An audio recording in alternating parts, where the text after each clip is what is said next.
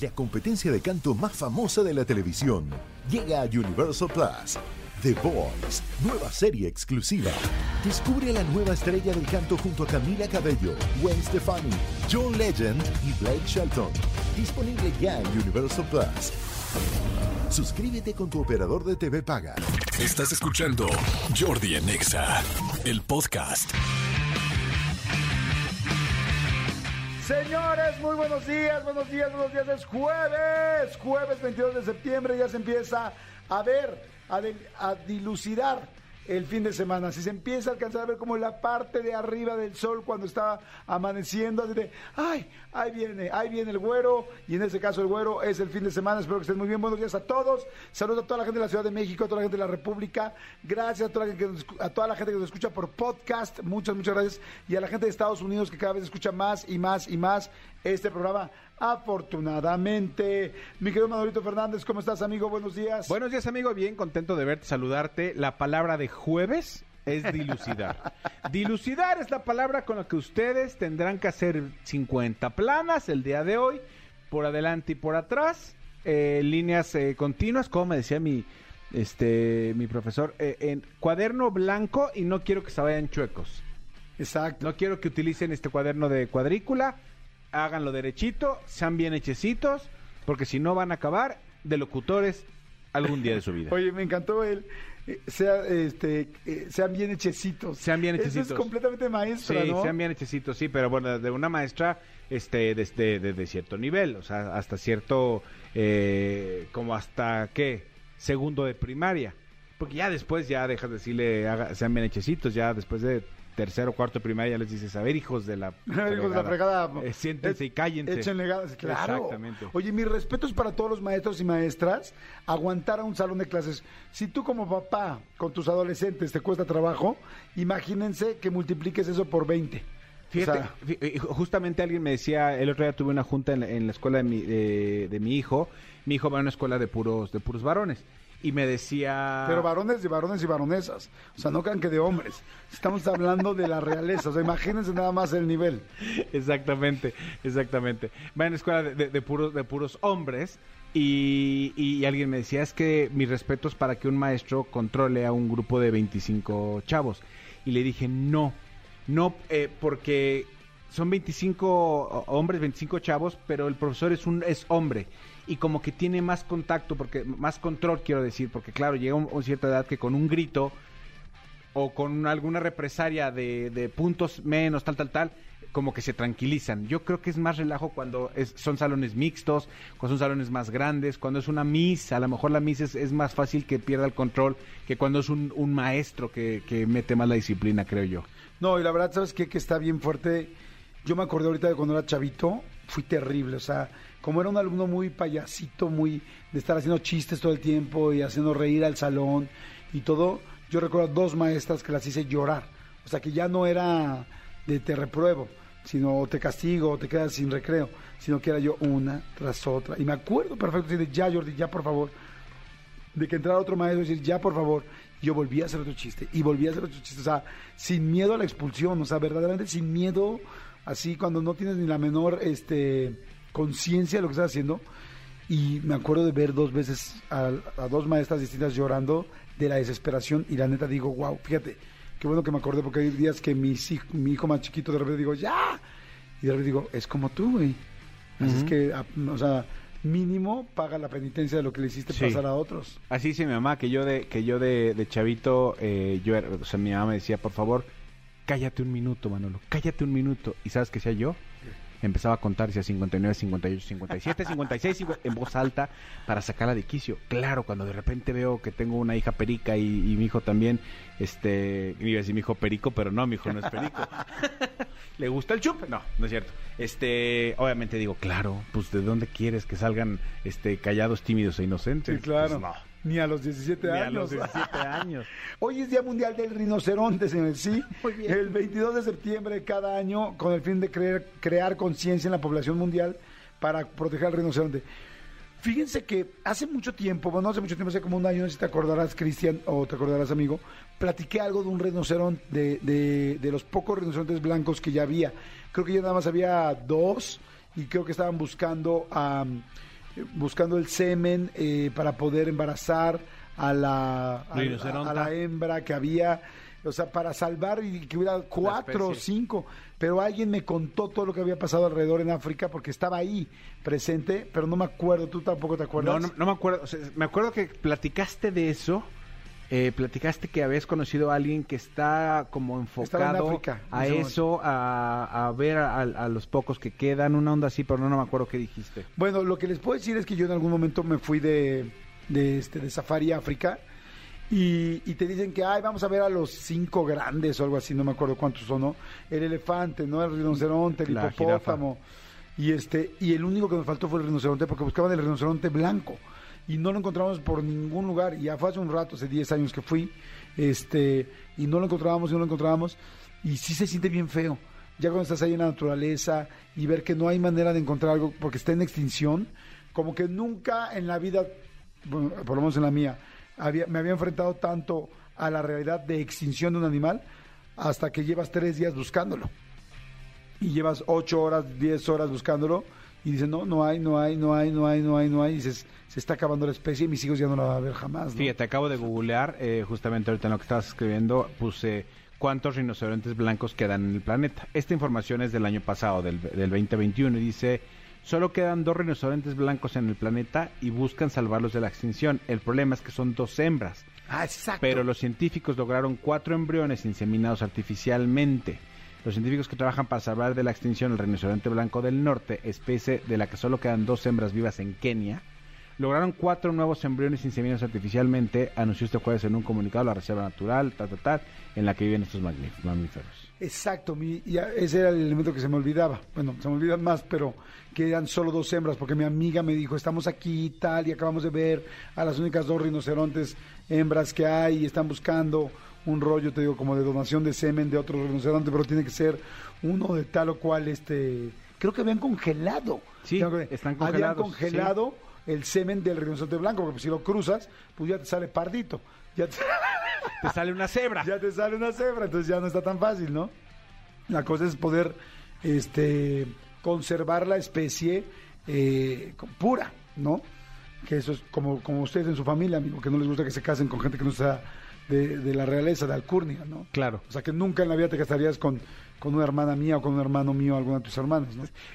Tienen es- esta parte grabada, ¿verdad? ¿Quién fue el que habló de me fui a un a África, un este safari, todo esto? Sí, está grabado ¿eh? en el testigo, muy bien. Amigo, pero te voy a decir una cosa, la diferencia entre tú y yo, lo mío fue con recursos propios, no de la realeza. Exacto, exacto, exacto. No como los de Grupo Firme.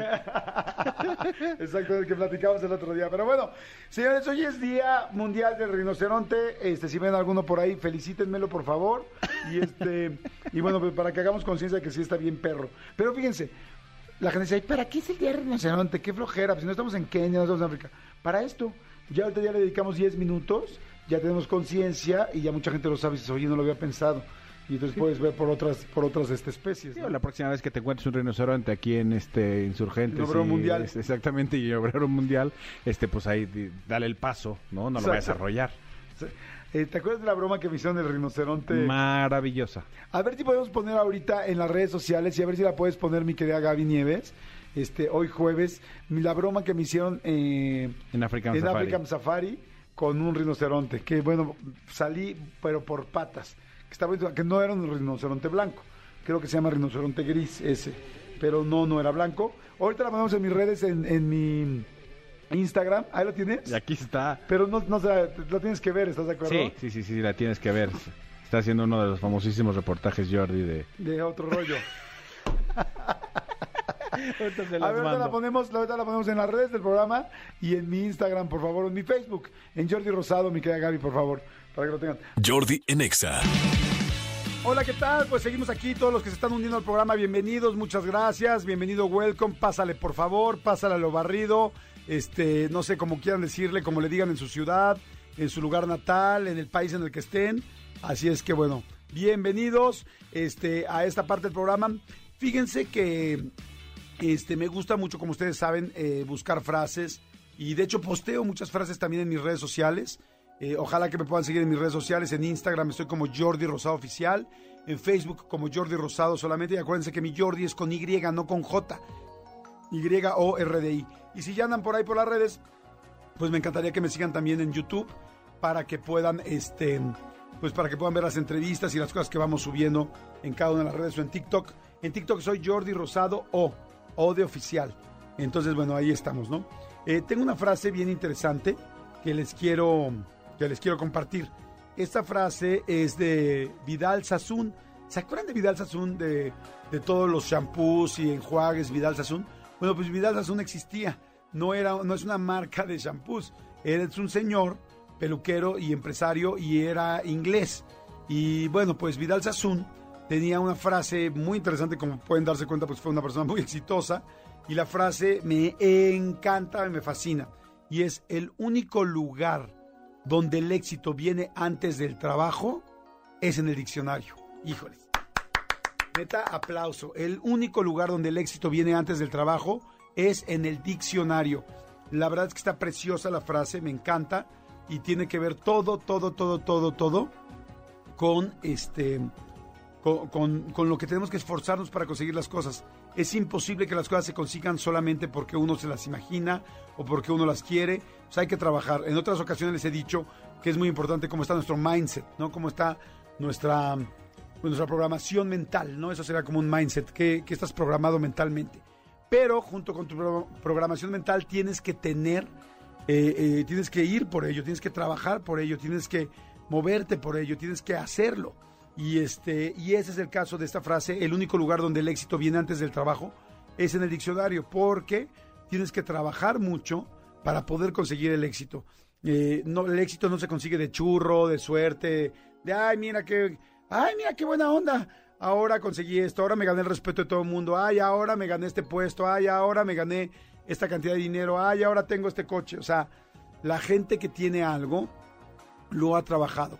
Eh, sí, puede haber chisporratazos de, de suerte, que alguien consiguió que, no sé, una persona era hijo del dueño o naciste en tal o cual situación. Pues sí, pero si a la larga lo haces mal, te van a correr, te van a sacar de ahí, o por lo menos te van a mandar a tu casa con un cheque, pero no, no quedándote ahí eh, trabajando. Capaz que eres el hijo del dueño, pero lo haces terrible y estás tumbando el negocio. Decir, mejor mil gracias, regresate a tu casa. Este, y hay cosas que, y hay, y hay, hay situaciones donde podría parecer que el dinero es fácil. Eh, les, voy a, les voy a dar un ejemplo. Una persona, una sexoservidora, la gente puede decir, ay, bueno, qué fácil ganarse el dinero. Pues no es fácil. Tampoco ser una sexoservidora es, ser es fácil. Es tener que trabajar igual de horas que trabaja otra persona. Es tener que quizá eh, si no te gusta, pues imagínense nada más lo fuerte que debe ser una situación de algo que no te gusta y tener que ofrecer tu cuerpo. Es tener que sentirte quizá eh, eh, con pena en el caso de que no te guste tu trabajo. Es tener que aguantar a una persona que no quieres aguantar. o sea, nada de eso. Si se fijan, nada es sencillo. Hasta un trabajo que pareciera sencillo no lo es. O sea, en realidad, en todo momento yo respeto a todos los oficios, todos los trabajos, a toda la gente haga lo que haga porque si tú quieres que te vaya bien en algo, tienes que ser disciplinado y trabajador. Entonces, este, digo, hay oficios que son ilegales y oficios que lastiman a mucha gente y oficios que verdaderamente eh, derraman inclusive sangre, pero aún en esos oficios, la gente que, que consigue el éxito, aún en un, a un oficio malo, es por trabajo, trabajo, trabajo, trabajo. O sea, no hay otra fórmula, no hay eh, atajos ni caminos cortos para conseguir las cosas. Quieres que te vaya bien en tu trabajo, quieres que te vaya bien con una pareja, quieres que te vaya bien con una familia, quieres que te vaya bien con tu espiritualidad, quieres que te vaya bien con tu forma de comer y con tu salud, quieres que te vaya bien si te sientes este, que estás fuera de forma y tienes que trabajar para que tu cuerpo esté mejor, pues tienes que chingarle. Esa es la realidad. No hay otra forma más que trabajar y trabajar duro. Entonces me encantó esta frase de Vidal Sassoon peluquero y empresario inglés, y se la repito con muchísimo gusto. El único, el único lugar donde el éxito viene antes del trabajo es en el diccionario, y estoy completamente de acuerdo. Así es que vamos a chambearle, vamos a echarle ganas, échale con todo, como se los dije, lo hemos dicho muchas veces, la vida no es un ensayo general, es la obra, es el estreno. Y va a ser el mismo día del estreno y el mismo día que se va a acabar la obra. Así es que aprovechala al máximo y échale todas las ganas. Jordi en Exa. Pues bueno, a toda la gente que escucha Jordi en Exa, este, me da muchísimo gusto porque estoy conectado con una pedagoga fantástica, con una maestría en orientación familiar, que además es colaboradora de este programa y me da muchísimo gusto. Eh, directamente desde Madrid, mi querida Alicia Rábago. Alicia, ¿cómo estás? Uy, encantada y feliz porque en las otras ocasiones platicamos muy rico, la gente me escribió que le había gustado muchísimo la entrevista y pues vamos por una.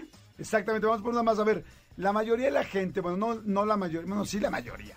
Mucha de la gente que escucha ese programa tiene hijos o tenemos hijos y este y, pues bueno, nos preocupan, pues es que es tu tesoro más grande, ¿no? No hay una inversión, tesoro o algo más importante que los hijos, ¿no? Y este, sin embargo, a veces chistosamente no nos informamos tanto para poder educarlos y sacar adelante y generarles autoestima y seguridad y todo eso, ¿no crees, Alice? O, o, más bien creo que lo que nos pasa es que no estamos acostumbrados porque a nosotros, pues la verdad es que yo no recuerdo que mi mamá o mi papá estuvieran leyendo libros para ver cómo fomentaban mi autoestima. O sea, ellos me educaban y punto. Y hoy creo que esto ha cambiado muchísimo. Hoy con tanta información, con tantas cosas cerca, lo más importante es estar preparados y saber cómo nos acercamos, porque sí, Jordi se educa de una manera diferente. Sí, claro, como dicen. Yo alguna vez, este, bueno, sabía que pues un papá no puede educar a alguien eh, distinto a como lo educaron a ellos si no tienes información. O sea, es como tu única referencia de ser mamá, tu única referencia de cómo ser papá, es como viste a tus papás, ¿no? Claro, es lo que sabes, lo que aprendiste y que muchas veces nuestros hijos nos lo reclaman a cada rato porque te dicen, ay, es, pero esa fue tu época, no la mía, así te educaron a ti, no a mí, déjame de comparar. Pero en el tema de la autoestima específicamente, eh, es un tema que a mí me apasiona, primero, incluso tengo cursos para adolescentes que el, el, la columna vertebral justamente es la autoestima, pero siempre me ha llamado la atención y conforme sigo estudiando siempre aparece algún tema nuevo, porque todos sabemos que la autoestima pues empieza a formarse en casa por ese primer círculo que se tiene y esa imagen que se les va formando a los chicos y que luego se alimenta de esa, de esa propia, de ese autoconcepto que ellos van teniendo. Y, y, entonces nos preocupa mucho porque como papás dices, oye, pero es que en mi casa siempre se le dijo que podía, en mi casa siempre se le echaron porras, siempre se le apoyó, siempre estuvimos como detrás tratando de que se sintiera bien. ¿Qué pasa? ¿Por qué siento que tiene baja autoestima? Porque es, ¿Por qué siento, no? A mí me gusta, siempre que hablamos con los padres de familia, pues aterrizarlo, porque como mamá tengo un montón de dudas y lo que quiero es, pero ¿cómo le hago? ¿Cómo sé? ¿Cómo le ayudo? Entonces, el primer punto que yo diría aquí, Jordi, es para tranquilizarnos Ajá. todos, ¿eh? incluso adultos, es la autoestima es variable a lo largo de la vida. O sea, cambia. Para cualquier no persona y para cualquier edad y para cualquier posición este, laboral. Puede cambiar. O sea, hay días incluso que tú dices, oye, hoy sí no me siento así que voy caminando y rompo plaza, ¿no? O sea, hay gente que tú dices, es que este tiene alta, alta autoestima siempre. Sí, pero habrá momentos en donde no la tenga a lo mejor al mismo nivel. La autoestima puede variar, puede cambiar y podrá depender pues del círculo en que te muevas, de un conflicto que hayas tenido, de algo bueno que te haya pasado. Entonces, para que los papás y nosotros estemos tranquilos, porque también como adultos es importante saberlo, puede variar a lo largo de la vida y es mucha responsabilidad de nosotros trabajar en ese autoconcepto que tenemos y ver pues esas cualidades, esas fortalezas, esas cosas buenas que tenemos y también sin olvidarnos de esas debilidades o como les llaman hoy, áreas de oportunidad. Porque aquí viene otro error muy grave que cometemos los padres. ¿Cuál es? Porque sí, yo, creo que tenemos como una lista de 2000, ¿no? los papás somos, este, nos equivocamos en muchas cosas, pues obviamente, pero pues por eso está aquí Alicia Rábago para que nos oriente. ¿Qué otro es uno de los errores principales? Mira, no sé, y esto fue como una época, una época muy constante en donde creíamos los papás que si le decíamos, ándale, tú eres el más listo, tú eres el mejor en matemáticas, tú eres el más guapo, tú eres el más rápido, tú eres el más, más, más, estábamos ayudando a fomentar una alta autoestima. Y yo sí te puedo decir que en lugar de ayudar, creo que esto hace mucho daño, porque la, la autoestima es el resultado de la discrepancia que hay entre la percepción que tenemos de nosotros mismos y el ideal que nos ponemos. Entonces, okay. imagínate si, si constantemente están diciéndonos, es que tú eres el más rápido, tú eres el más guapo, tú eres el más listo, tú eres el más, pues empiezas a poner esa vara muy alta. Y entonces cuando no logras algo o descubres que hay alguien más listo, porque siempre va a haber alguien más listo o menos listo que tú, empiezas a sentir que no es eso lo que te han dicho. No sé si te ha pasado a ti que tienes hijos y seguramente alguien que nos ha escuchado, porque yo tengo muchos chicos en consulta y también padres que me dicen, yo lo sé que mi mamá me dice que estoy muy guapa, que soy muy lista, que estoy muy bien, pero es porque es mi mamá. Te lo dice así como, pues, eh, ¿no? y los mismos niños dudan. Sí, sí, es cierto, por supuesto, porque dudan. Tiene razón en la discrepancia. Nunca había pensado eso. Entre lo que te están poniendo, entre la vara que te están marcando tus papás y lo que realmente cómo te sientes tú, ¿no? Claro, entonces continuamente, como, si partimos de ahí, fíjate qué importante es darnos cuenta de esto. Porque si partimos de ahí, entonces nos vamos a hacer algo más real. Hablar con tu hijo y decir, a ver, muchas veces, hijito, eh, aunque te esfuerces, aunque trabajes, aunque le eches muchas ganas, pues a lo mejor no va a ser a la primera que consigas lo que tú quieres, ¿no? Te va a costar más trabajo. Eh, lo importante del camino es todo lo que aprendiste, todo eso que viviste y seguramente ese esfuerzo se podrá ver reflejado pero el constantemente decirle a un hijo, ándale, tú puedes, es que si tú le echas más lo vas a conseguir, es que ya verás, todo lo que se quiere se puede. No, yo quiero volar y no puedo. O sea, sí me explico, o sea, hay cosas que hemos como subido el, el ideal y claro, cuando te enfrentas a la vida real y descubres que te vas a caer y que te vas a tropezar, es ahí donde te cuesta levantarte. Entonces creo que lo más importante como papás es ponerlo tienes un montón de cosas buenas, porque yo no conozco a nadie en este mundo que no tenga un montón de habilidades y de cosas buenas que ofrecer, pero también tienes un montón de cosas en las que podemos trabajar. Entonces, enfócate en puntualizar todas esas fortalezas que tienes, pero también no pierdas de vista que eso que puedes, que, que llaman debilidades o áreas de oportunidad, pues a trabajarlas para sacar lo mejor de ti. ¿Sabes qué? Me, me encanta lo que estás diciendo, o sea, es ser más realista.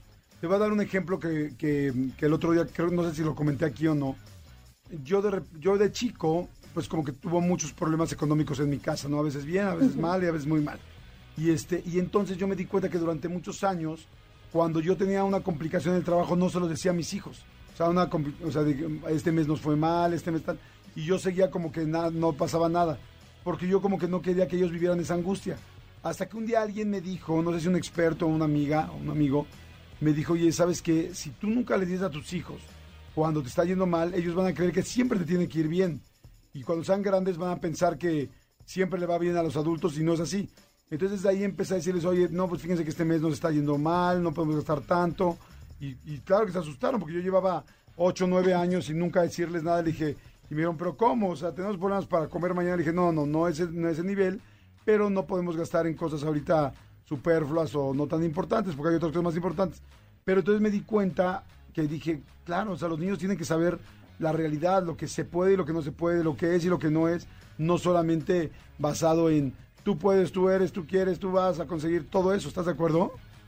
Por supuesto, y además de una manera en donde tu boca les puede explicar si hay para comer mañana, pero simplemente no te puedo comprar los tenis que a lo mejor compré el, mes pasado según su edad para poderlo entender, porque aunque tú no se los digas, pues tú vas a estar irritable, preocupado, nervioso y van a decir, ¿qué onda con mi papá? porque está tan enojado? Se le dispara el, carácter más rápido, cuando son preocupaciones que si compartes con ellos, los niños tienen espectaculares soluciones. Ellos mismos te dicen, oye papá, ¿y si ahora no gastamos en eso porque podemos ahorrar aquí? Aunque sean 10 pesos. Dices, ay, se comprometió, son muy empáticos y eso es espectacular es todo este, es todo este que no sufran nuestros hijos, que no vivan lo que yo no viví. Eh, yo los voy a apoyar porque he escuchado que si los halago y que si los empujo, pues pueden llegar más lejos. Está bien. Yo no digo que no halagues a tus hijos, pero así en la medida en como les reconoces las cosas buenas que tienen, eres tú también el que les tiene que hacer conciencia de ser mucho más objetivos. Hijito, eres súper amigable, eres súper platicador, pero también eres muy egoísta. Entonces, si tú quieres que esos amigos permanezcan, pues empieza a ceder un poco en no ser tan egoísta, date cuenta, tú siempre quieres jugar a lo que tú quieres, lo tuyo tú primero, no, no das turnos. Entonces los niños empiezan a ser más conscientes. Para mí, Jordi, eh, y lo veo, y esto es algo que llevo ya un ratito viéndolo, toda la gente te dice que el objetivo de la vida es venir a ser felices, ¿no? Ajá, o sea, sí. quiero ser feliz. Y yo estoy de acuerdo, pero también creo que para llegar a ser felices, pues ese autoconocimiento es fundamental. ¿Por qué? Porque si yo sé qué permito, qué no permito, qué me gusta, qué no me gusta, eh, hasta dónde puedo llegar, hasta dónde no, qué me saca de quicio, seguramente tomaré mejores decisiones. Y en esa toma de mejores decisiones voy a ir cumpliendo mis objetivos y mis metas. Entonces, lo que nos ha faltado como padres es aterrizar un poco más que la vida es real, que no van a vivir en una burbuja, que hay que darles las herramientas para decir, ok, es verdad, yo soy muy bueno en matemáticas, pero a lo mejor en deportes no tanto. No pasa nada. Claro. Voy a tratar de ejercitarme en deportes para, pues a lo mejor no ser el mejor de la clase, pero sacar mi clase de deportes. Mientras en matemáticas no tengo que hacer tanto esfuerzo como otros compañeros. En todo hay una balanza, en toda la vida. Y si nosotros se los hacemos ver a nuestros hijos, creo primero que no les quitamos ni motivaciones que son necesarias en la vida y también los volvemos mucho más disciplinados. Y parte del autoconocimiento es tener autocontrol. Wow, Alicia, me encanta, me encanta todo lo que dijiste, tienes toda la razón. No solamente me sirve para escuchar, o sea, para saber cómo lle- llevar a mis hijos en ese aspecto, sino también para uno mismo, para decirse a uno mismo, o sea, tienes cosas buenas, tienes cosas normales, tienes cosas que no haces tan bien o que no eres tan, este, ducho en esto, ¿no? Y, y saber quién eres, aceptarte como eres con, con lo bueno y con las, no quiero decir con lo malo, con las áreas de oportunidad o con lo que no eres tan hábil. Punto. Entonces, pero es cierto, los hijos van creciendo con un, con una expectativa este, terrible que les ponemos y en realidad si te vas a lo básico y es a ver, pero si eres egoísta, pero si eres cariñoso, pero tal, porque luego nos da miedo decirles que son egoístas, por decir el, el ejemplo, Ajá. para que no se le vaya a bajar la autoestima y nos estamos dando cuenta que al contrario, que si cree que es perfecto, ahí es donde la autoestima se va al piso, porque pues no le macha el audio con el video, ¿no? Y eso es lo que está pasando hoy, ¿no? Hubo tantos padres deseosos de subir el autoestima de los hijos que fue como, tú puedes con todo y sí, échale ganas, que hoy cuando llegan a jóvenes dicen, es que no me creo capaz, es que no sé si puedo, es que mis papás tienen expectativas muy altas de lo que soy y yo no me siento así. Y entonces ahí empiezan a dudar muchísimo, empiezan a sentirse tristes, deprimidos, sin sentido de vida, que ese es, de verdad es un tema que, que me agobia muchísimo en los jóvenes y que, que cuando vengo a ver, parte de la base es trabajar la autoestima. Entonces, como papás, sí podemos, sí, pero hay que darles las oportunidades a ellos de responsabilizarse ellos. De decir, ok, ya voy reconociendo para dónde voy, quién soy, en qué hay que trabajar, qué hay que pulir, qué hay que presumir y qué hay que ocultar un poquito para seguir trabajando en ello. Perfecto. Alicia, interesantísimo. ¿En, qué, ¿En cuál de tus libros podemos leer y informarnos más de esto? ¿O en tus redes? Cuéntanos. Pues bueno, en los tres hablo justamente de autoestima, pero creo que en el último de Sin Querer Queriendo hablo mucho de estas expectativas que ponemos como padres, a nosotros como padres y a nuestros hijos. Y creo que esto es como una cadenita, todo va entrelazado. Entonces, creo que en el último toco mucho este punto. Perfecto, entonces busquen el libro, se llama Sin Querer Queriendo, ya habíamos platicado de él. Búsquenlo en Amazon, hay gente que lo escucha en todas partes del mundo. Entonces en Amazon es una buena opción. Si tienen una librería cercana, un Gandhi, un Sanborns, un Liverpool, un este, péndulo, en fin, bueno, pues ahí también pueden acercarse. Y este, gracias, mi querida Alicia, tus redes, por favor. Mis redes son Alicia Rábago en todas, estoy como Alicia Rábago. La única diferente es en Instagram, que estoy como Edúcalos para que los demás. Perfecto. Gracias, mi querida Alicia. Te mando muchísimos besos. Eh, saludos, Madrid. Este, ahora sí que buenas tardes, Madrid. Buenos días, este, México. Y este, nos escuchamos en la siguiente. Besos. Abrazo fuerte allá. Jordi en Exa. Seguimos aquí en Jordi Nexa y me da muchísimo gusto presentar a la mejor experta en comunicación no verbal, personalidades, comunica- este, grafología, pero sobre todo amiga, Marifer Centeno. Hola. Hola. Qué guapo de negro, Manolo Ay. Fernández. Muchas gracias. El negro es el ir. color del poder, de la autoridad, La barba también lo hace lucir más sexy. Qué bien. Fíjate que mucho- me he visto mucho de negro, me gusta mucho el color negro. Y la Es barba se te ve muy bien, amigo. Muchas gracias, amigo. Muchas gracias. A mí no me sale la barbita, me sale solamente como, como chayote. ¿No te sale Tállate barba? papel de baño. ¿En serio con eso te sale? Ve cómo tiene. Me conté- Ve cómo tienes. otro. Es un chiste súper viejo. No sabía. Sí, sí, ¿quieres barba? Tállate con papel de baño. Dice, ¿con eso sale? Pues si no, fíjate cómo tienes atrás. De tanto- Es que mucha gente en las pompis en medio, Tiene en, pa- el- tiene en la parte rectal, tienen pelos. ¡Ay, qué horror! ¿Tu, tu esposo no tiene pelos ahí? Nunca me he fijado. Pues ya es el momento de que... ¿por qué nunca le he visto las Ya es el momento de que le busques ahí. Pero aparte Ah. todo él es muy güero. Ábrele, por favor. O sea, todo él es muy güero, entonces... tiene O sea, casi no le ves pelos. No tiene cejas, no tiene pestañas. es ¿Y los güero, pelos de enfrente? ¿Qué hace con los pelos de enfrente? No, sí tiene pelos en frente. sí, claro. Oye, me da mucho gusto, mi querida Maribel. Oye, qué gran sorpresa saber que ya está tu nuevo libro. Qué alegría y qué emoción. es el cuarto.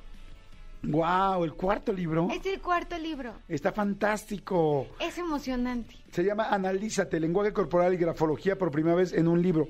¿No habías hecho una grafología? Bueno, el pasado era grafología, pero este es para que te analices a ti mismo. ¿Cuál es la Sí. diferencia entre el pasado y este? que tiene lenguaje corporal y grafología. Es decir, cuando creo que de alguna forma la comunicación ha evolucionado, que tenemos que verlo desde todas las aristas posibles. No solamente las palabras, que son el 10% de la comunicación, sino entender que el, no- el, el 90% de lo que nos comunicamos son los gestos, las expresiones, la postura, el tono de la voz, la velocidad, eh, la, mirada, la pupila dilatada, el eje de la cabeza, analizar el, el cuerpo de forma agrupada, no dejarnos llevar por los sesgos porque me cae bien, porque me cae mal, eh, tener muy claro qué pasa, qué pasa ahí y cada, eh, cada, pues cada se divide en tres partes el libro. Está la parte del lenguaje corporal, que es con la que abrimos. Después está la parte de grafología, donde hay varias cosas como qué debes quitarle a tu firma, eh, eh, varios test. Todo, todo es personalidad. Todo es como hasta para ponerte a jugar con tu pareja o con tu amiga o con o, o- tú solo, pero te pones a jugar y los vas contestando. ¿Cuál es tu edad mental? ¿Qué tan ambicioso eres? ¿Cómo te relacionas con los demás? Hice una teoría de la personalidad. Es esta habla de según la forma de tu letra, Ajá. ¿qué, qué letra eres? Hay una persona que es la personalidad A y entonces la gente que escribe redondo y grande y amplio es una personalidad A, que son sociables, expresivos, se relacionan con habilidad. Hay una personalidad que es la I, que es una persona observadora, detallista, minuciosa, se fija en los pequeños detalles. Hay una personalidad que es la D, que son los cautelosos, la L, que son las personas perfeccionistas, las personas exigentes, escriben muy vertical, como muy paradito, muy paradito. La I A escribe ver, esos, co- esos como son los separaditos, porque yo, yo soy paradito. Tú, tú eres muy no, paradito. yo escribo muy paradito. Bueno, creo que sí. Porque eres perfeccionista, te, eh, te exiges, si no, no estarías donde estás. Pero tú eres una L y una Z, porque somos una combinación de varias personas, o sea, de varios, por ejemplo, eh, hay gente que es visual, auditiva y otra que es kinestésica. Somos una combinación. Tú eres una Z y una I. O sea, lo que. Perdón, una, una Z y una L. La- Z, que son los que están acelerados, los impacientes, los que piensan demasiado. Y hay otra parte que es de entrevistas. La parte de Ah, sí, entrevistas estoy viendo. tiene como característica que cada una trae una grafoterapia de cosas que han superado estas personalidades. Está A ver, aquí está, por ejemplo, Lisbeth Rodríguez. que es una Z y una L. Lisbeth Rodríguez es la chica de la... De infieles. Sí, de infieles. Infieles, ajá. Está Alex Montiel, el escorpión dorado. Pero lo, lo interesante es ver cómo ellos van contando un día difícil de sus vidas o un momento difícil de sus vidas y cómo lo superan. Andrea Legarreta en este libro habla sobre la crítica, cómo se lidia con la crítica, siendo ya una persona que ha estado en el ojo público por tantos años. Y hay una grafoterapia para hacerte resistente, porque a todos nos han criticado, porque a todos nos han dañado, porque a todos nos ha, a todos nos ha pasado algo con lo que hayamos sido materia de conversación de alguien o de Claro. algo. Está también eh, Alex Montiel que habla sobre ser tu propio jefe, ¿no? Que, que además eso me recuerda a tu video de YouTube eh, donde hablas de cómo surge la entrevista con Jordi. Y cuando hablas de eso dices, yo tuve que resolver. Ajá. Y, y el equipo tuvo que resolver. Sí, exacto. O sea, eso estaba como muy interesante porque pues es como aprender cómo se pueden mejorar las cosas o cómo tienes que enfrentarte a ellas, ¿no? Sí, claro, totalmente. Y en la parte de corporal, bueno, hay otro donde dice cosas de quitarle a tu firma. ¿Qué debes dejar de... La gente... Ajá. Cuando, cuando, cuando la gente hace la firma, es un, es un proceso inconsciente en una parte, pero la parte consciente es la que te dice que sea estética, que se parezca a la de Jordi, porque yo admiro a Jordi, o que se parezca a la de mi mamá. Uno, hay que pensar que e- esa influencia generó en ti cambios en tu conducta, generó en ti cambios en la forma en que te relacionas con los demás. Ahora, una firma muy tachada es porque tú no te quieres, porque estás enojado contigo. Una firma que está encerrada es porque tú te encierras en ti mismo, porque te pusiste un caparazón de soy muy fuerte, yo puedo con todo, no pasa nada, pero no dejas entrar ni salir. Eh, una, una firma muy pequeña, si es tu yo social, ¿cómo te estás presentando ante los demás? ¿Quién le estás diciendo al mundo que eres? Una firma que está con unas cruces, con unas cruces en medio, es porque eres muy duro contigo y te llenas de culpas. Una firma que está muy tachada es porque no te gusta la imagen que estás dando. La mía es muy redonda, por ejemplo. A ver, a la Porque tú tuya. eres cálido y A ver, emocional. espérame, que- a, a ver, Manolo está haciendo la suya y yo estoy haciendo la mía. Perdón, aquí, amigo.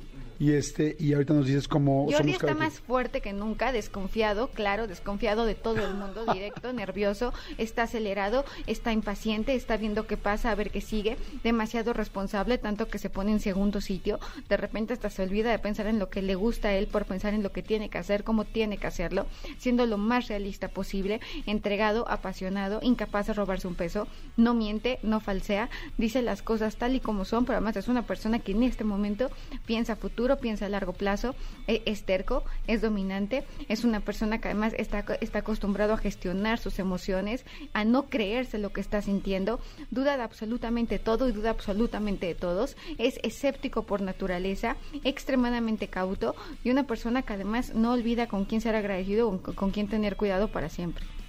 ¡Guau! ¡No manches! y eso vi- solo vio la firma, ¿eh? ¡Qué bruto! Sí, es exactamente el momento en el que estoy. ¡Qué impactante! A ver, Manolo, Manolo. está optimista. esta de abajo, ¿eh? Es esta. Sí. Optimista, termina lo que empieza, no le gusta, no le gusta dejar las cosas a medias. Cuando da, da todo, cuando dice basta, es basta para siempre. No le gusta dar segundas oportunidades. Corazón de pollo, más sensible de lo que aparenta. Se pone una coraza igual de soy muy fuerte, no pasa nada, yo puedo con todo. Te protege hasta las últimas consecuencias. Se, se echa hasta compromisos que no debería de echarse, pero ahí se los avienta. Es duro consigo mismo, piensa demasiado para tomar una determinación. No ha pasado, pero su pensamiento acelerado ya pasó, ya imaginó, ya supuso, ya pensó. Llega a ser hasta catastrofista, a pesar de este optimismo, cuando tiene una idea, em, em, explora el peor y el mejor de los escenarios, cree en el trabajo en equipo, la lealtad la valora muchísimo, no soporta y no perdona una traición, y además es muy cauteloso, es una persona que aprende de la experiencia. Sería una D y una A en cuanto a personalidad. ¡Guau! No manches, que te conozco, está cañoncísimo. No, ¿saben que Guau. compren el libro? Oye, ¿y la gente podrá hacer eso que hiciste ahorita con nosotros con el libro? De esto se trata y que pueda analizar a los demás. Por ejemplo, yo estoy viendo una letra y no los veo a ustedes, pero está haciendo Cristian un gesto de evaluación al estarse tocando. No, me está diciendo que ya, tocarse apúrate. la frente y se está apurando, pero sí está haciendo un gesto de evaluación sobre el tiempo, ¿no? Cuando ves a Jordi, Jordi es kinestésico, mueve al hablar mueve las manos, ¿no? Manolo es auditivo y también es kinestésico. No, Jordi y yo somos visuales kinestésicos. Manolo es visual kinestésico. Porque ¿Sientes? además ¿Me sientes? te siento. ¿Me escuchas? Te oigo. Te siento. Oye, está increíble. El libro se llama Analízate. Lenguaje corporal y grafología. Por primera vez todo en un solo libro. Gracias. ¿Dónde te siguen? ¿Dónde te ven? Que vengan a Grafocafé, que me manden un WhatsApp al 5565799813 y les regalo, ¿qué será? ¿10 becas para que estudien Sí, grafología? 10. ¿Sí está bien? Digo, voy a tener problemas en la casa, pero no importa. Entonces 9. Nueve. Nueve becas para que estudien grafología con el 30%. Perfecto. Muchas gracias. Gracias, Marifer. Jordi en Exa. Oigan, seguimos aquí en Jordi Nexa. Fíjense que hace unas semanas estuvo con nosotros Marcus Dantus. Ustedes lo conocen, bueno, mucha gente lo conoce por empresario, ahora también autor de un nuevo libro que se llama Pensar en Grande, para hacer en grande, y mucha gente como tiburón de Shark Tank. Mi querido Marcus, ¿cómo estás? Muy bien, Jordi, muchas gracias por la, la nueva invitación. No, padrísimo. Es que fíjense, la vez pasada hicimos una primera parte de esta plática de emprendimiento, de cómo conseguir cosas, de cómo empezar a hacer negocios. Y estuvo interesantísimo. Hubo mucha gente que nos mandó preguntas y quiero ahora eh, hacerte unas más eh, genéricas y otras del público, si estás de acuerdo. Totalmente, claro. Oye, Miguel Marcos, primero lo que te quería este, preguntar es, eh, ¿toda la gente puede, bueno, sí, quizás sí puede, pero toda la gente debería ser emprendedor? Hay mucha gente que nos está escuchando y que quizá tiene una chamba, que le va bien, que está cómodo con su sueldo, que quizá tiene dos chambas o quizá hay alguien que tenga más. Este, ser emprendedor es opción para todo el mundo, no que sea posible, pero es opción para todo el mundo. Yo creo que todos pueden ser emprendedor, pero no todos deben ser emprendedores. Eh, para mí el emprendimiento, y, y como lo- la, la manera más fácil de describirlo es, si te gusta la montaña rusa, emprende. Si no te gusta, si te gusta el carrusel, entonces no emprendas. Ay, está buenísimo. Porque la verdad es que emprender tiene emociones fuertísimas. O sea, a veces estás arriba, a veces estás abajo, eh, ya sentiste que ya la hiciste y te cae Hacienda o el IMSS o, el- o- o- o te demandan o, o- o no le gusta el producto a nadie o no tienes dinero para la nómina. O sea, es, es un constante sufrir y un constante eh, alegría de que logras, vas logrando éxitos y etcétera. Y, cuando, cuando llegas a subir la montaña, te das cuenta que es una cordillera, no es una montaña. Y entonces, no todo mundo tiene ese temple para ser emprendedor. Lo puedes desarrollar, lo puedes desarrollar, claro. A mí no me gustan las montañas rusas. Y pues de chavo, es uno de los miedos que aprendí a perder. Este, me empecé a subir a montañas rusas hasta que me gustaron. Y ahora emprendo. Pero ¿no? lo hiciste exprofeso, así de voy a enfrentarme a la montaña Voy rusa. a enfrentarme a la montaña rusa, exacto. Ok, pero fíjate qué, qué bueno el ejemplo que dices del carrusel. Pues sí, porque una vida trabajando laboral donde eh, te está empleando una empresa, Da vueltas el carrusel, cobras el viernes, te puedes cambiar el caballito, claro, exacto. pero, pero vuelve a dar vueltas y viernes cobras. O sea, no- tienes muchos menos problemas. Claro, y en cambio la montaña rusa, pues lleva momentos rusa, fantásticos, pero otros que pueden ser muy complicados. Exacto. Eh, aún hoy, con todo el éxito que tienes, con toda la experiencia que tienes y con todos los años que tienes, ¿sigue habiendo partes bajas de la montaña rusa? Sí, claro, por supuesto. Todo el tiempo. Es que, bueno, de nuevo, la pandemia es un gran ejemplo. O sea, ¿cuántos negocios ya estaban establecidos y de repente llega la pandemia y los truena? Y, y a nosotros nos pasó lo mismo. Nosotros, a quienes le vendíamos, era a gobiernos que pararon todos los programas de emprendimiento. Eh, Ahora ya lo están empezando a retomar los estados. Y a pymes. Y pues las pymes durante la pandemia no tenían lana para nada. Porque ni modo que le cobren los emprendedores. Los emprendedores no tienen dinero. Claro. Entonces tuvimos que hacer varios ajustes y cambiar el modelo de negocios y, y no ha sido fácil. ¿eh?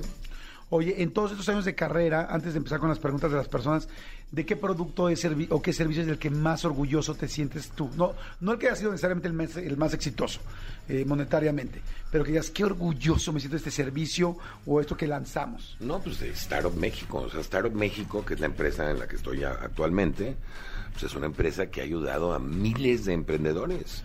Ha inspirado a un chorro de gente a emprender, ha ayudado a emprendedores a crear su empresa, ha ayudado a pymes a crecer, ha ayudado a corporativos a innovar. Y por supuesto estamos muy orgullosos de eso porque es lo que necesita México. Innovar, generar nuevas empresas, generar nuevas oportunidades de trabajo. Oye, Marcos, ¿tienes hijos? Tengo dos hijos, ¿De qué edad? 25 y 23. ¿Qué es lo que más le repites de consejo? Eh, ¿Crees que van a ser emprendedores o crees que están en una carrera fija? Pues mira, yo creo que cuando, cuando se, se asiente el polvo, mi hija va a ser emprendedora, que es la grande. Ajá. Este, tienen como más mi personalidad. Yo creo que mi hijo puede ser que sea emprendedor, pero en un área muy específica. Él estudia administra- administración deportiva y le encanta eso. Este, lo que les he dicho siempre y les repito siempre es que busquen lo que les guste y se dediquen a eso. Él ya lo encontró. Este, y él siempre ha sido muy bueno, eh, no solo en los deportes, sino para analizar los deportes. Tiene una super memoria, te puede decir quién fue el jugador de qué equipo de los últimos 20 años, ¿no? Este, o sea, entonces yo creo que él está muy bien en lo que se va a dedicar. Mi hija todavía está un poco más indecisa. eh, y yo creo que ella va a acabar. Los, los dos tenemos ADD, entonces yo creo que va a acabar haciéndolo. ¿Cómo se llama tu hija? eh, Jackie. ¿Qué le dices a Jackie? Si tuvieras darle un solo consejo, un último consejo a Jackie este, eh, para esta carrera de emprender, ¿qué le dirías? Lo mismo que le diría a toda su generación y para abajo. Que tengan paciencia. ¿Sabes que lo, lo- lo malo de los chavos, los centennials, los millennials, el problema que tienen es que todo es, es inmediato ya. O sea, quieres ver una película, le pones en Netflix y la bajas, ¿no? Quieres oír una canción, le pones Spotify y la pones. O sea, todo es, si me quieres pedir algo, te metes llega al día siguiente con Prime. O sea, la vida no es así.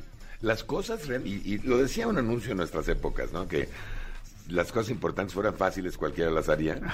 Este, yo creo que es una lección que van a tener que aprender a golpes, que es que hay que tener paciencia para realmente ser exitoso. ¿no? Ahora los emprendedores creen que inventan algo y al día siguiente ya van a ser como Elon Musk o Jeff Bezos. Y esto toma tiempo. Jeff Bezos lleva veintitantos años con Amazon, o sea, no es algo que fue de la noche a la mañana. Y los primeros años no fueron fáciles. ¿eh? Claro.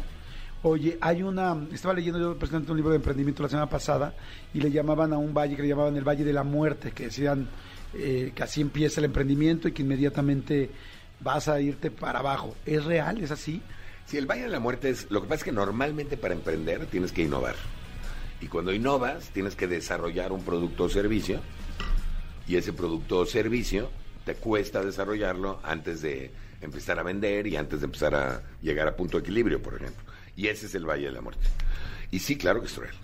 Y es un, es un, es un, es un momento muy difícil porque forzosamente te tienen que fondear alguien. Pueden ser tus, lo que se llama Friends and Family and Fools, ¿no? Tus amigos y familiares, pueden ser ángeles inversionistas, puede ser un fondito chiquito, pero, pero tienen que fondearte en esa etapa para que puedas llegar a la siguiente. Ok, hay mucha gente que empieza a mandar preguntas. Dice, hola Jordi, soy Ángel. Le puedes preguntar a Marcus, ¿qué pasa si ya tengo 33 años y para lo que soy bueno, ya estoy muy grande para empezar? Yo creo que nunca estás muy grande para empezar. Yo tengo un emprendedor de 82 años de edad que inventó unas regaderas que te ahorran el 60 y tantos por ciento, 70 por ciento del agua cuando te bañas. Y ahí va. O sea, nunca es tarde. Dice Marcus, tengo un proyecto muy, muy prometedor, pero no tengo capital. ¿A dónde tengo que acercarme? Lo primero que tienes que hacer es convencer a alguien cercano a ti, porque si no convences a alguien cercano a ti, ¿cómo vas a convencer a gente que no está cercana a ti? Entonces tienes que ir con el tío rico, o con el amigo rico, o con alguien que, que le invierta algo en tu proyecto. Y para eso normalmente tienes que pues, saber muy bien cómo venderlo, ¿no? Dice, eh, hola, mi esposo se asoció con su hermano para hacer casas y venderlas. Empezaron con una, ya tiene un año y no se puede vender. Solo se acepta segundo crédito Infonavit o hipotecario. ¿Qué ventajas tiene el adquirir el crédito hipotecario? Bueno, no sé si esa es una pregunta para ti. Pues mira, no sé, vamos a preguntarle a alguien que sepa de créditos hipotecarios. Exacto. Sí, completamente. Oye, este, hay un negocio o hay un, bueno, seguro hay. ¿Qué rubro está creciendo mucho en México? ¿Qué rubro es un buen rubro Hay para, para Mira, yo para creo que el más fuerte en México ahorita es el rubro que se llama FinTech. ¿Qué es fintech? FinTech es toda la tecnología financiera. Ahora, ¿por qué está creciendo mucho? Porque vivimos en un país, en una región, porque Latinoamérica es igual, el 60% de la gente no está bancarizada.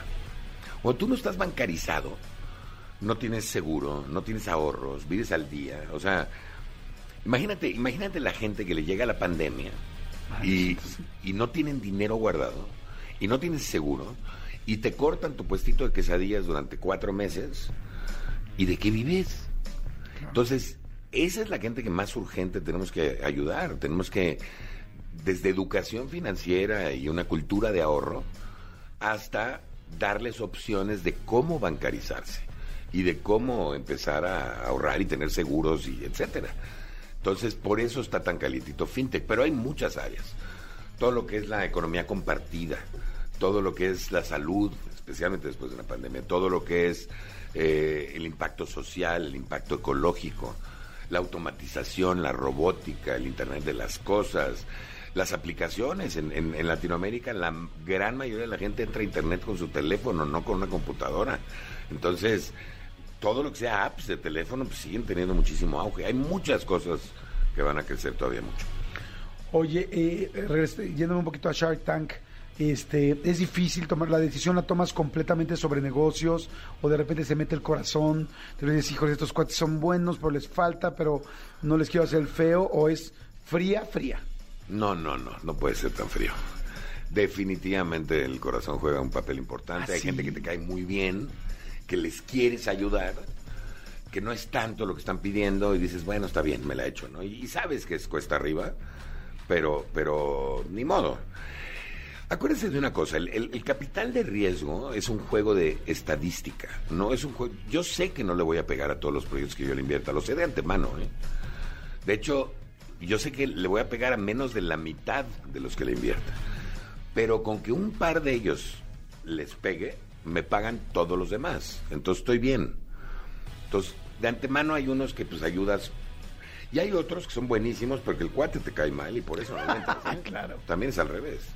¿Cuál será el peor error para presentar un para presentar un- una empresa, por ejemplo, a los tiburones, que empiecen diciendo que, que digan que dices, "Oh, esto ya no me cayó bien? Mi sugerencia siempre empieza por cuál es el problema que resuelves y cuál es la manera innovadora en cómo lo resuelves, ¿no? Pero el error que comete la mayoría de la gente que va a Shark Tank es que no entienden los números. No entienden los números, o sea, no entienden... Te piden, ¿cuánto has vendido? No, pues todavía no, no vendo. ¿Y cuánto vale tu empresa? No, pues 100 millones de pesos. No, pues, ¿Por qué, mi hermano?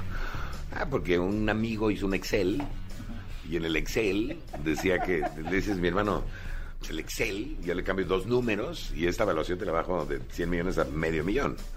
O sea, el Excel... Yo te voy a decir una cosa, yo he visto, todos los emprendedores te presentan Exceles. Todos tienen el Excel optimista, el moderado y el pesimista. Y todos los pesimistas son súper optimistas. O sea, nunca he visto un emprendedor que se equivoque al revés. ¿no? Ok.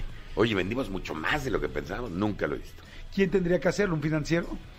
No, o sea, está bien que lo haga un financiero, pero tú tienes que entender los números.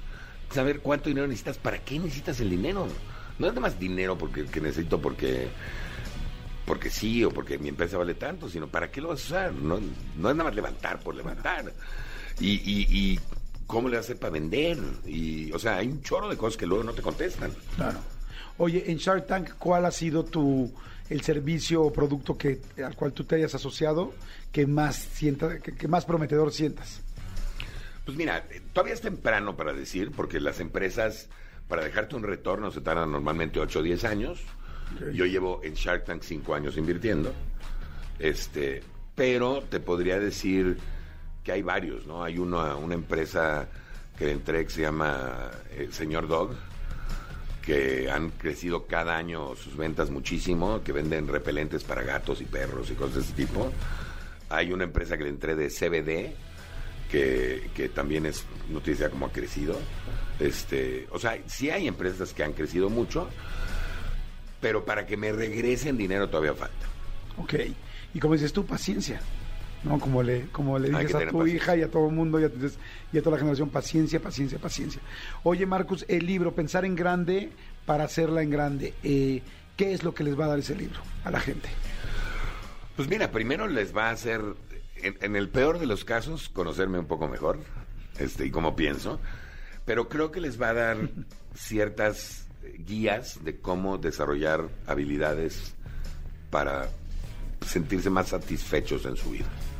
Ok, y, y sí, y como dices tú, y ese decálogo de qué, cómo hacerle, eh, los pasos. Sí, sí, y o sea, la, idea es, presento un poquito un caso o mío o, o de alguien cercano o de alguien que admiro, que puede ser Nelson Mandela o, o Jeff Bezos de Amazon, este, y, y luego presento un poquito de conclusiones y la manera como pienso, y luego al final cada capítulo tiene un ejercicio en donde en donde mejoras esa habilidad. Y cada capítulo además empieza con un refrán Ok. que más o menos te, te dice de qué va a hablar, ¿no? Oye, fíjate que yo siempre quise hacer un MBA, que es, pues bueno, eh, es estudiar negocios en el extranjero. Y, y bueno, al final nunca lo hice, bueno, no lo he hecho más bien. Sí, lo puedes hacer. sí, claro que lo puedo hacer, exactamente, no lo he hecho hasta este momento. Eh, voy a empezar con tu libro, eh, no me gusta mucho leer, evidentemente voy a leer el tuyo. ¿Qué otros dos libros me recomendarías? De repente siento que hay muchas cosas buenas que ya te están es- dando extractos de mucho de lo que quizá hay gente que no se puede ir a estudiar al extranjero, o como yo que no tiene el tiempo para dedicarle este, en el IPADE tres años al MBA. Eh, ¿Qué otros dos libros me recomendarías además de los tuyos? Que digas, mira, eso creo que te puedo ayudar para lo que tú quieres. Depende para qué. Si lo que quieres es hacer un negocio, tienes que leer Lean Startup, Ajá. que te lo mencioné la Ajá, vez pasada. Lean Startup, ajá. Y tienes que leer, en mi opinión, el de De 0 a 1 de Peter Thiel. De 0 a 1, From Zero to One. que es un libro muy bueno de cómo arrancar negocios. Si eres, por ejemplo, un empleado de una empresa que no tienes tiempo para emprender, pero tienes una idea, hay un libro que te puedo recomendar que se llama El emprendedor del 10%, el 10% Entrepreneur. Y es, es un libro en donde te dice cómo puedes empezar a emprender con solo el 10% de tu tiempo para que no pierdas. Lo, es como Ah, que no des paso sin guarache, ¿no? Ajá. Para no Este- perder tu entrada fija. Sí, sí. O sea, es como, como empezar a ver la montaña rusa sin bajarte el recarrusel. Eh, Exacto, exacto. O te bajas poquito, pones un filtro. Te bajas- o sea, te bajas y te subes y ahí le haces como a la montaña rusa. Te bajas con pero cuando está corriendo, ¿no? Este, pero hay muchos libros, la verdad es que hay unos libros increíbles. Hay un libro que me encanta de Jeffrey Moore que, que te, te- se llama ay, Crossing the Chasm o Cruzando el Abismo y te enseña cómo las tecnologías siempre hay gente que adopta la tecnología muy rápido y luego hay un abismo entre que la mayoría la adopte y cómo cruzar ese abismo. Hay otro libro de, de, creo que se llama, es de Malcolm Gladwell que se llama The Tipping Point, Ah, me encanta. que es un librazo, ¿no? Sí, que también te enseña cómo las cosas se esparcen. O sea, hay muchos libros, la verdad. Oye, pues buenísimo. Bueno, pues por lo pronto pensar en grande para hacerla en grande de Marcus Dantus, que ya está en todos lados, en El todas mejor las- de todos. Exactamente, en todas las este, en todas las librerías, eh, lo pueden pedir por Amazon, por Summers.com, por Gandhi.com, por todos los puntos coms que se les ocurra para que les llegue donde estén. Gracias, Marcus, gracias por tu tiempo. Qué bien, eh, qué, qué interesante escucharte, qué bien hablas, Ay, que, eh, que eres súper elocuente. Es bien padre poder entrevistar a una persona, sobre todo en el tema negocios, que pueda ser tan concreto y tan funcional. Te felicito, que, que- qué interesante poder escucharte, que es, es un honor poder platicar contigo, amigo. No, hombre, al contrario, un honor platicar con ustedes. Muchas gracias por la invitación. Muchas gracias. Jordi en Exa. Ah, ya ha estado muy bueno todo el programa, este, todo el día. Eh, qué cosa es rica hacer de jueves. Mucha gente sale porque es jueves de yardas, jueves de... Jueves de yardas, ¿qué es eso? Ah, es que en algunos lugares Ajá. muy godín, o sea, para todo el comando godín, es como de una yarda, ya sabes, como que la cerveza en este en Vasos gigantes. que son gigantes, o jueves de niñas no, de mujeres no pagan, así le llaman. No, no, el jueves es muy, muy. Sí, eh, jueves para- para el empieza, empieza a guerrerear. Desde el jueves empieza a guerrerear ya. ¿Tú alguna vez fuiste guerrero así de, de tal día ya empiezo a enfiestar? No, me encantaría decirte que sí, amigo, pero no fui bastante teto en mi adolescencia. Eh, yo sí tenía conocidos que, sea, era jueves, viernes y sábado, y yo, la neta, no. Eh, incluso había gente que desde los miércoles de Camisa Chuchería la Boom eh, iban a entregar. Yo sí iba los miércoles, salía. Pero, no todos los miércoles. No, no. Ah, sí, de vez en cuando, Y sí. un miércoles y el jueves ya no salía y el viernes no salía. Pero sí me acuerdo que cuando trabajaba en oficina, porque hoy somos parte del comando Godín, pero antes era súper Godín. O sea, cuando estaba en la oficina así sentado de traje, este, corbatita junto con Lalo Suárez, teníamos un productor que nos hacía ir todos los días de traje y sentados en nuestro escritorio. Y ahí sí me acuerdo que yo salía los jueves en la noche. Estaba soltero, o sea, los- como que estoy pensando que ha habido demasiadas épocas soltero. Estaba los, eh, el jueves en la noche, salía, estaba de moda la boom, eh, perdón, el, el Bulldog, eh, varios lugares. Salía, no hombre, pagaba la factura tremenda. O sea, me acuerdo así en el escritorio, recargado con el, ya sabes, con el puñito así con la mano en la barbilla y dur- durmiéndome, durmiéndome en el escritorio. Y eso que tenías edad. O sea, Sí, claro. porque hoy pagas la factura cuatro días seguidos. Sí, tenía 27 años. Exactamente, el fin de, el fin de semana pasado que fue lo de le- bueno, lo de este el 10 16 de septiembre el grito mexicano y tal, este de repente alguien me decía, "Güey, ¿cómo te fue? ¿A qué hora acabaste?" Y yo, "11, 15." Me asomé a ver qué tan grande le quedaba el traje al señor presidente. Ya cuando vi que sí le quedaba grande, me fui a acostar. ¿Cómo, güey? Es la fiesta mexicana. Yo disfruté mi fiesta mexicana, me eché mis cervezas temprano, 11, 15 de la noche, me fui a la cama. ¿Ah, sí? Sí, sí, Yo sí. también temprano, pero le metí durísimo al pozole, ¿eh? La semana pasada sí, durísimo al pozole, hasta doble ración. Uf, sí, yo también. Ay, qué rico, Qué rico ¿verdad? es el pozole, Qué sí. rico la comida en México. Es la, Que pues, espectacular. Estábamos platicando, ¿se han dado cuenta? Pocas eh, culturas tienen lo que tenemos en México, que tenemos cin- cuatro o cinco diferentes eh, líneas de comida mexicana. O sea, la yucateca, la, la- todos los mariscos, la oaxaqueña. La del sea, norte. La del norte. O sea, aquí en México hay verdaderamente no solamente la comida en general es buena, sino que la tenemos subdividida y, y tú puedes hacer tres, este, tres meses de comida nada más norteña, tres meses de comida nada más yucateca, tres meses de, de mariscos mexicanos, o sea, de cómo se preparan los mariscos aquí.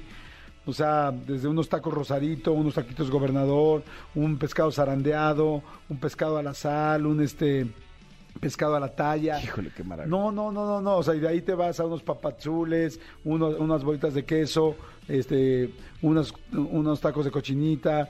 un- no, no, no, no, hay todo. Relleno negro. Relleno negro. La sopa de lima. ¡Oh, qué delicia! Amo la sopa de lima. La sopa de lima. Ay, deberíamos ir a comer aquí. Ya me dijeron de un restaurante que está aquí. No es el 99-99. Me dijeron de otro que está ahí en la del Valle, que es espectacular la cochinita pibil. ¿Ah, sí? Sí. Ay, sí, vamos. Sí, me lo recomendaron. Me dijeron, no, que no me escuchen mis amigos del 99-99, pero me dijeron que ese, ¿Era mejor? ese sí es 100. ¡Ah! Que así dice- la gente que prueba los dos. Dice, la diferencia entre, el- es- entre el 99-99 y este es que este sí es de 100. ¡Guau! Así te dicen. Está bueno. Oigan, señores, vamos a escuchar. eh, el domingo estrenamos la entrevista con Paul Stanley. Está muy entretenida, muy divertida. Tiene partes muy chistosas, muy divertidas. Y otras partes donde sí hablamos de Paco Stanley. Pero también otras donde hablamos de él, ¿no? De, Sí. de muchos. Que habla él de muchas cosas personales. A mí me parece un genio, me parece divertidísimo, creativo, talentoso. Lo quiero mucho. Y no solo porque lo quiero, pienso eso. Más bien lo pienso aún sin quererlo y luego lo ratifiqué que es un gran ser humano. A ver, escuchen un pedacito de la entrevista que tenemos en YouTube, en mi canal de YouTube, con Paul Stanley. Yo, yo platiqué con Mario en este mismo espacio. Y Mario ¿En Besares- esta silla? No. Ah, esta silla no. Va. Y, este, y me dijo Mario, nos poníamos unas super jarras, todos los días tomábamos, traíamos mucho relajo, sí éramos medio coquetones.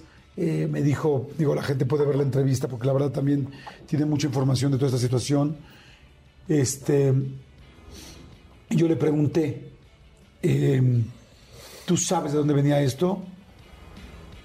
Él me contestó que no. ¿Tú tienes una idea de dónde venía esto? No, yo no. No, yo estaba muy niño. ¿En algún momento lo dudaste? Dijiste, esto no es normal. O sea, cuando fuiste No, creciendo- entiendo, o sea, obvio entiendo que, que no es normal, obviamente iban por él. Pero no entiendo por qué.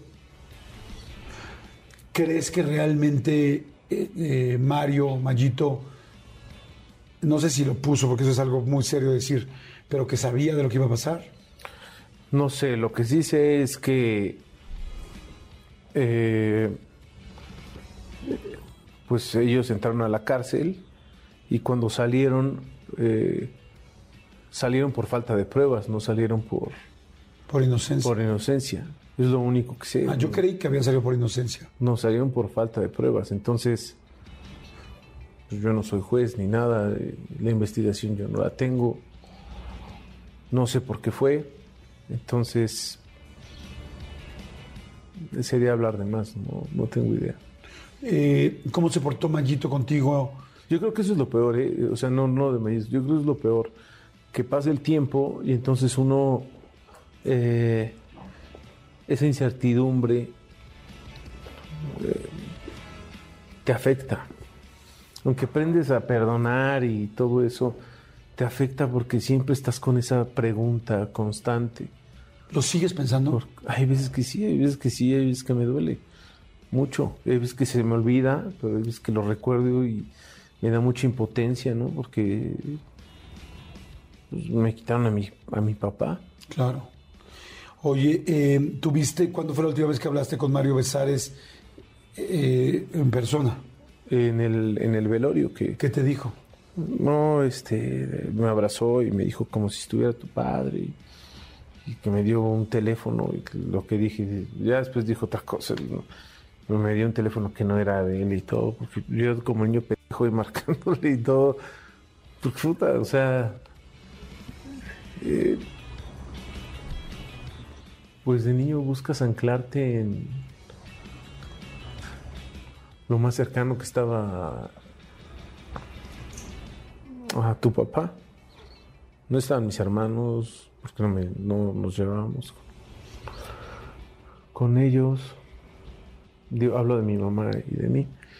Y pues yo decía, pues este brother, ¿no? O sea, el teléfono no era real. No, no era real.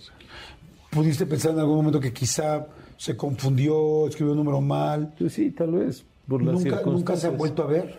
No, nunca. No se han cruzado en un foro, en un pasillo, en nada. No, nada, nada. Ahora que hizo este video donde bromea, yo creo que muy poco afortunado con su familia de vamos al baño Sí, sí, sí. y dice voy al baño y todos no yo voy contigo yo voy contigo yo voy contigo No, pues te molestó porque pusiste un mensaje. Pues es que está muy cagado de... No puede hacerlo cualquier persona, pero menos... Creo que menos él que estuvo en el punto... Pues en ese punto donde él era uno de los primeros que decían que había sido parte de todo lo que pasó con mi papá, ¿no? te molestó mucho cuando Sí, viste el video mucho, sí, la verdad que sí. cómo lo viste lo viste tú solo o alguien te lo mandó Eh, no, me lo mandaron. La, la gente, la misma gente en privado me lo mandaba. Puta, me cayó en. ya los huevos, la neta, me cayó, me cayó muy mal porque dije, él es el menos indicado en poder hacer esa broma. Él es el menos indicado en poder hacer esa broma. Y. Y también que expusiera de esa forma a su familia. no le escribiste en privado a él No, no, no, yo no tengo ningún contacto. y si lo vieras platicarías con él qué le dirías No me interesa, la verdad. claro No me interesa. Entonces, eh, ya es un punto que ya tomé, este, dije lo que pensaba y ya, este, ya no pienso tocar ese. Claro. Oye, eh, hace nada de tiempo de cuando estamos haciendo esta entrevista, eh, salió una nota donde se está diciendo que en realidad el caso no está cerrado, que el caso sigue abierto, pero que eh, de una manera muy extraña eh, los expedientes no se han movido desde hace más de 20 años, pero que el caso sigue abierto. ¿Tú sabías eso? Yo sabía que el caso seguía abierto, pero pues también obviamente sabemos que no se ha hecho nada. ¿no? Entonces, eh,